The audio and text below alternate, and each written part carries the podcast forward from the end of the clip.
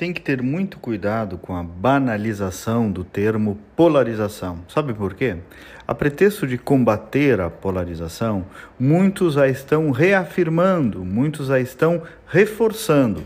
Se você vê polarização em tudo, talvez o problema possa estar também nos olhos de quem vê. Às vezes, quem não quer polarizar acaba polarizando tudo, porque criticar a polarização, me entendam, virou agora um ativo político de elevação no Brasil.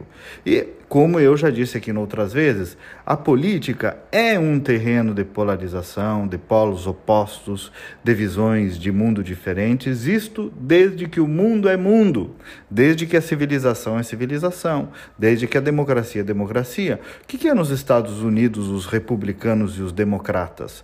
Polarização. E qual é o problema disso? Nenhum. É da dialética da política, é da disputa da liberdade de pensamento. Porque política é sobre o que você aprova, mas é também sobre o que você reprova, rejeita. Cuida só para que quem critica tanto a polarização não se valha disso para ficar num confortável murismo, aquele mussum ensaboado, como se diz no interior aqui do Rio Grande, né?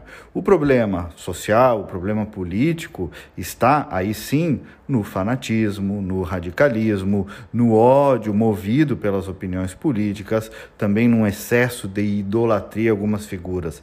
Mas vejam que pode haver mesmo radicalismo também em quem rejeita tanto Lula e Bolsonaro porque isso também é uma opinião política rejeitar os dois.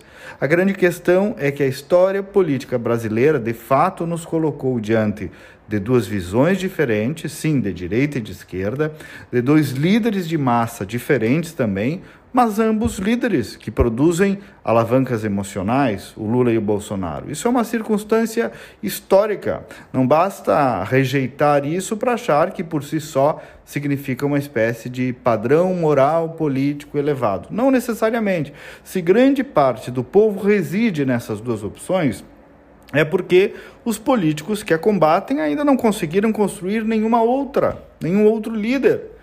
Então, combatamos a falta de convivência, de espírito democrático, mas aceitemos que os polos disputem, divirjam, e talvez as energias devessem se deslocar mais, em vez da rejeição, da polarização, para dizer qual é a pauta no lugar dela, qual é a ideia, do que só criticar com radicalidade também e com superficialidade quem já está constituído.